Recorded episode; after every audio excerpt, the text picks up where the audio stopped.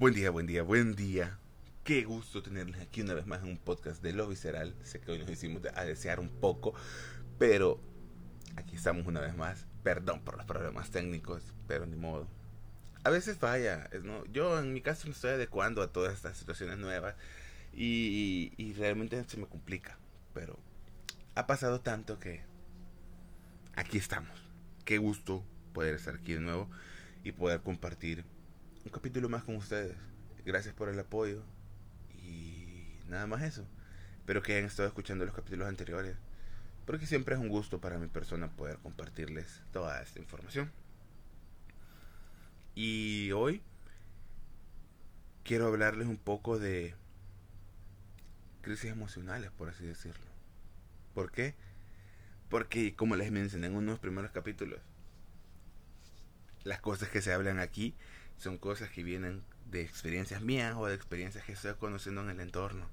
Y a veces es una combinación de todo. Ya que a la larga eso somos. Somos una combinación de todo. Somos un montón de energía que está de, ahí dispersa, pero que cuando se une somos una fuerza bien yuca. Entonces, ¿qué son estas crisis emocionales? Hablemos del concepto de la crisis, ¿verdad? La crisis viene como una situación que puede ser crisis de la vida misma, por así decirlo, o, crisis esperadas a partir de las etapas que vamos alcanzando. Pero en ambos casos son como situaciones inesperadas que nos sacan de nuestra, de nuestra situación de confort, perdón, de nuestro, nos descolocan. Eh, si son crisis del desarrollo, estamos hablando de crisis de, de, la etapa de vida que vas alcanzando, las crisis que puedes tener a partir de que cuando estás en la pubertad, cuando estás en adolescencia, por ejemplo, que tienen que ver con la búsqueda de autonomía, descubrir quién sos, eh, explorar tu sexualidad y demás cosas. Y así se van dando la crisis de la adultez, o como la mía que estoy ahorita, ¿verdad? En una de mis tantas crisis, que es la de entender cuál es mi razón de ser en esta tierra. Y no lo digo de una forma de decir, ay, nunca lo pensaste en la adolescencia. No, sino que entender eh, mi razón de ser en el sentido de Vine para algo más que trabajar por dinero para pagar deudas. Pero en ese contexto es bien difícil no tener que hacer eso. Porque podría decirte que, que desde antes de nacer estamos endeudados en este núcleo familiar. Entonces, es bien difícil, pero esa es una de las cosas. Y la otra son crisis situacionales que ocurren así, de golpe. De, no las esperabas y cayó y te descolocó y te movió y vos dijiste, wow, qué rollo con esto. Luego de que vienen estas crisis, tenemos estos postulados que se hablan, donde se dice que una crisis tenemos la costumbre de verla como una situación negativa, pero también puede ser una oportunidad. Entonces se vuelve dicotómica. Crisis, oportunidad o peligro. Y caray, te tengo una sorpresa en el lado que se va a convertir la crisis depende de vos. ¿Y por qué de vos? Depende de las experiencias que has acumulado durante tu vida, depende de los significados que le das a las cosas en tu vida y depende de toda la, la complejidad de situaciones que te hacen la persona que sos. Porque si yo te preguntara ahorita, para vos qué es la crisis, muchos me van a responder, uy, uy, uy, un peligro. Otros me van a responder, mmm, viéndolo, digamos, desde una perspectiva un poco más optimista. Ah, es una oportunidad para aprender nuevas habilidades que antes no tenía o poner en práctica las que ya tenía. Y sí, y sí, y sí. O sea, a todos sí, porque es así. Me salió súper rima ahí. Eh, así funciona. Entonces, te estoy hablando de algo bien desde lo, desde lo más genérico que te pueda decir ahorita. Pues. Y cuando hablamos de las crisis emocionales es porque ya vamos incluyendo toda esta emotividad, ¿verdad?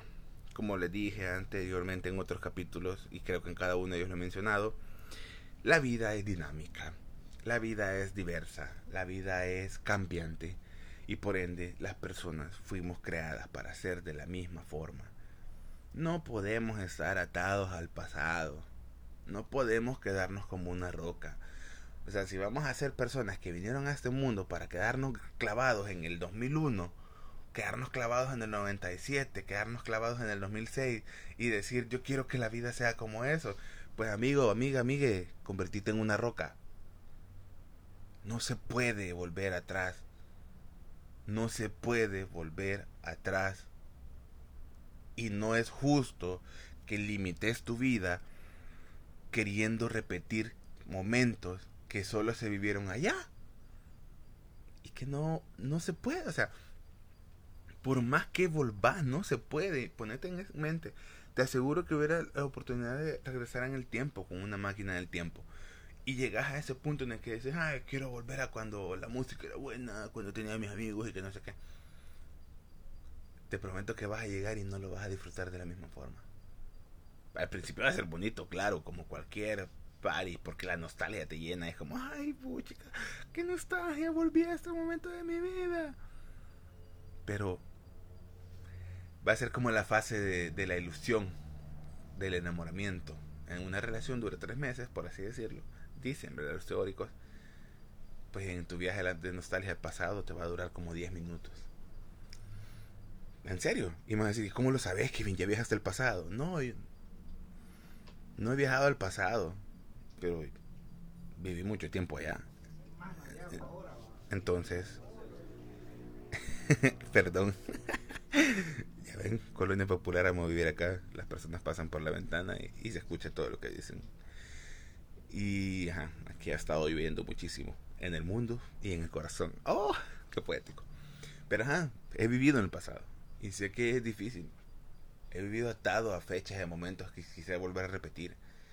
Y no con eso les quiero decir, ay, que, pero yo también he sentido la gana de querer repetir momentos de mi vida. Y está bien, está bien que lo sintas. Está mal que te quedes atada a esa sensación, atado a esa sensación. Es la nostalgia misma. ¿Verdad?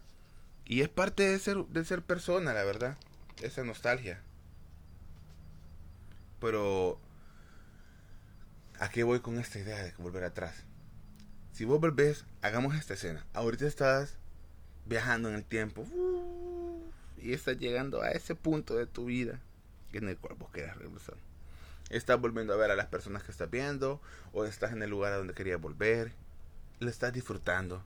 Estás siendo una persona bastante feliz y estás siendo una persona bastante eh, completa, por así decirlo.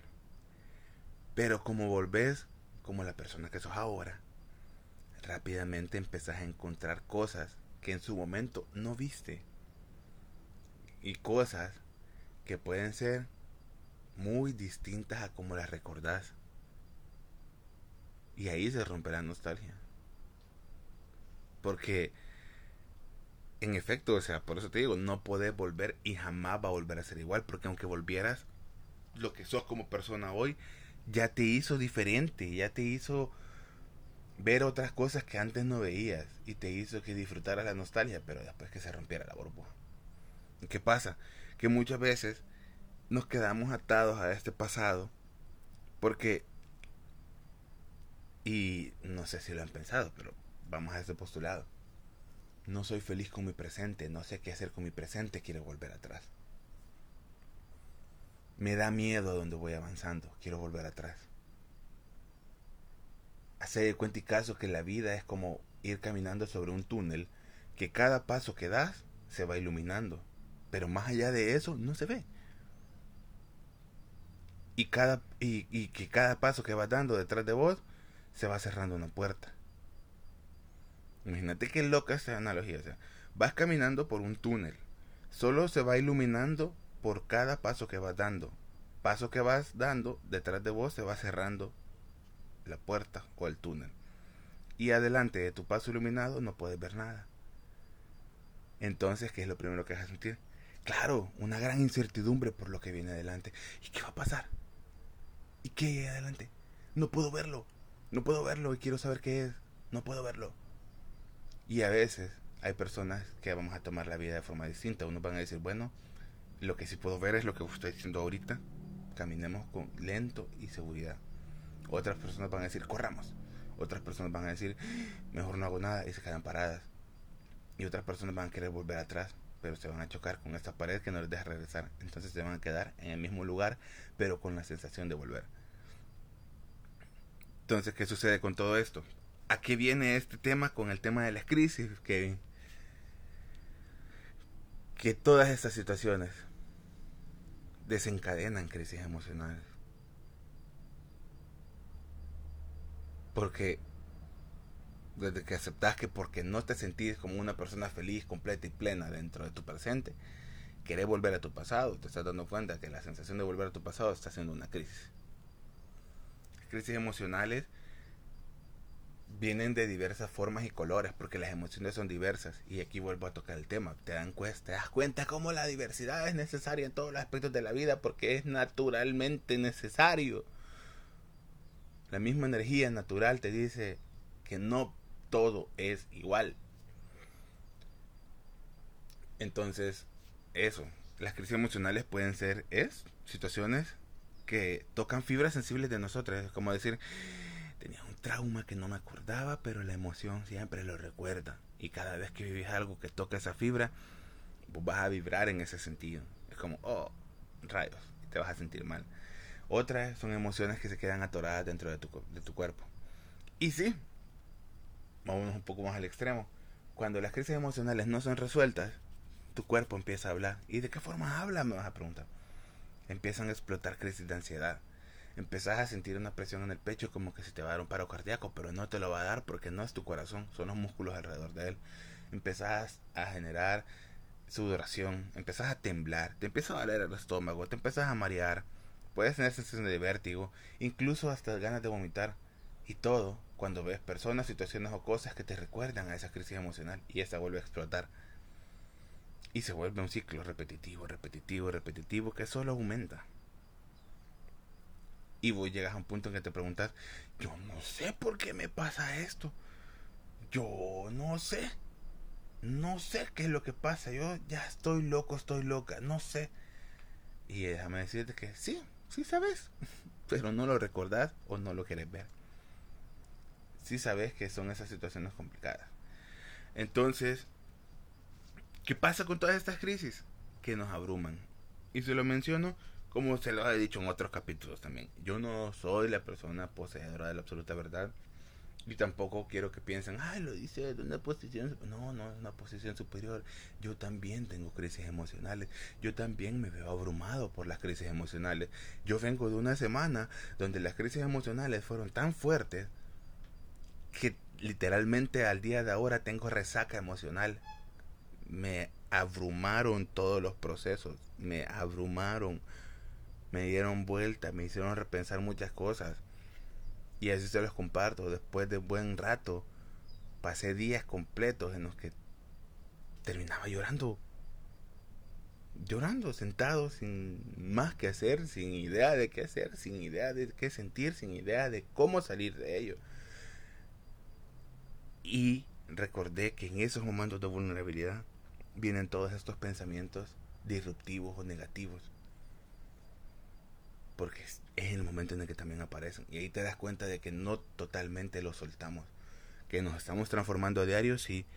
Pero que lo soltamos, mm, no lo sé. ¿Por qué? Porque les comparto, ¿verdad? Em, les he aprendido a tener bastante confianza. Y les comparto que dentro de unas mis tantas crisis aparecieron de nuevo los pensamientos de sentirme inservible, de no ser nada en esta vida, que a la larga, si lo vemos desde el nivel materia, no somos nada, o sea, esto es inmenso.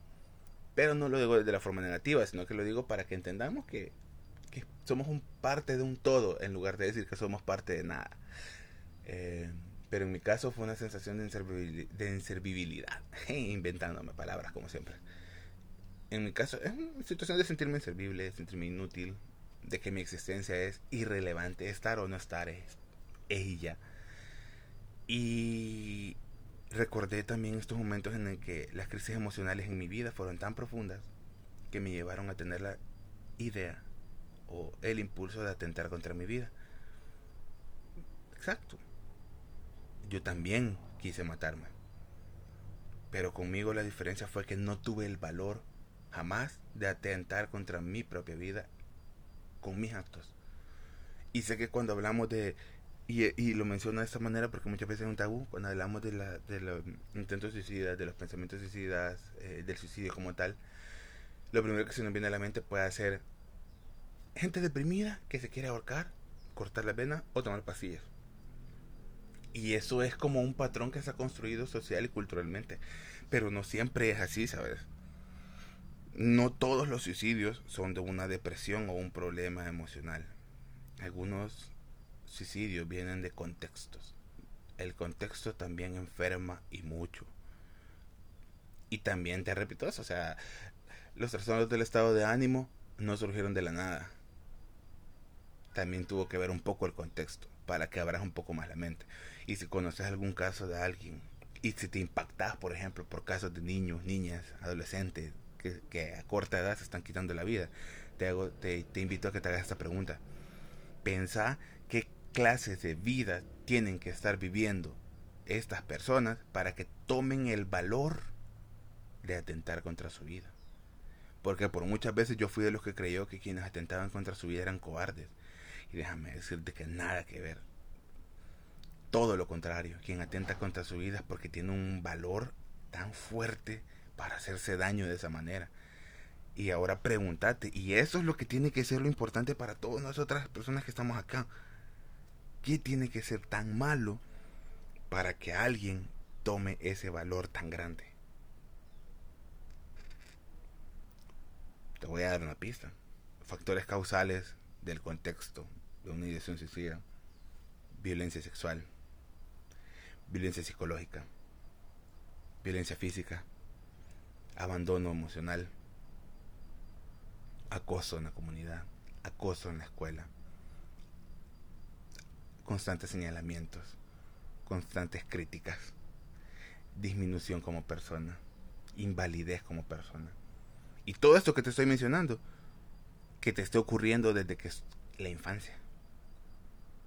O sea, no es lo mismo que te pase a los 30 años que te comienza a pasar a los 4, 5, 6 años de vida. No es lo mismo. Y sabes que es lo mayuca. Que te puedo decir que tanto vos y yo que estamos hablando de esto ahorita, más de alguna de esas hemos sufrido. Sí, problemas afectivos. Es bien yuca ver cómo cuando salen estas noticias del suicidio, más que todo en adolescentes, la gente solo dice, ay, ¿por qué tomó la salida fácil? Ay, un bicho, una bicha la dejó, la dejó. O sea, imagínate, no lo veas tan a la ligera. ¿Qué tan afectados emocional y afectivamente tenemos que estar que para que en nuestra adolescencia, cuando perdemos el único rastro de cariño que hemos tenido en la vida, nos hemos vuelto dependientes a ese cariño porque no lo hemos tenido antes, llegamos a ese punto. O abrite esa mente, por favor, entenderla desde tu punto de vista. Porque vos a veces también decís, ¿por qué lo hacen? Pero no le contás a nadie que vos también lo has pensado. ¿Y por qué? ¿Por qué lo sé? Porque te dije al principio, eh, pensar en atentar contra tu vida, intentar hacerlo y hacerlo, no es solo con la depresión y con una soga al cuello. Vos también has pensado en que no vale la pena vivir porque este contexto te obliga a... Este es un paréntesis, siempre el mismo tema. Imagínate que este contexto el Salvador en sí se está volviendo tan agresivo que atentar contra tu vida se puede llegar a volver lógico. Fuerte. Y lo digo, y no, y, y, y si vos venís y después de escuchar todo esto me decís, ay no, qué bien está hablando del suicidio, está impulsando a la gente a querer atentar. No, no lo estoy haciendo, lo estoy mencionando porque probablemente hay alguien allá afuera que ahorita lo está pensando, así como yo lo llegué a pensar y que entienda de que le comprendo. No es fácil, no es fácil cuando entendés que en un país sin oportunidades, en un país donde no ves la salida, en un país donde te matan en la esquina, en un país donde tu familia sufre y no puedes hacer nada, en un país donde si tenés hermanas, hermanos, mamás o, las mismas amigas que tenés, pueden un día desaparecer porque hay un montón de cerdos allá en la calle acosándolas, queriéndolas hacer daño, solo porque se creen machitos estúpidos. En un país donde vos como persona, solo por ver mal a alguien, te pueden hacer el peor daño de tu vida. En un país donde un, donde un estúpido que dice que los, nos lidera desde un sistema ejecutivo central, hace lo que le dé la gana porque no le interesa nada más que él mismo. En un país donde lo que reina es la vivianada, donde lo que reina es el odio y la gente haciéndose daño, es lógico que la salida es desaparecer de él. Y por eso lo digo, porque es bien fuerte. Y no lo digo porque te esté incentivando a, lo digo para que sea un llamado de alerta para todos nosotros que estamos viviendo en este lugar. Para que empecemos a ser diferentes, empecemos a crear comunidad, empecemos a abrir, empecemos a entendernos, que tanto como vos y yo hemos sentido lo mismo, pero no tiene sentido que nos sigamos haciendo daño por ello. ¿Y por qué, repito, sé, sé que ha pasado así?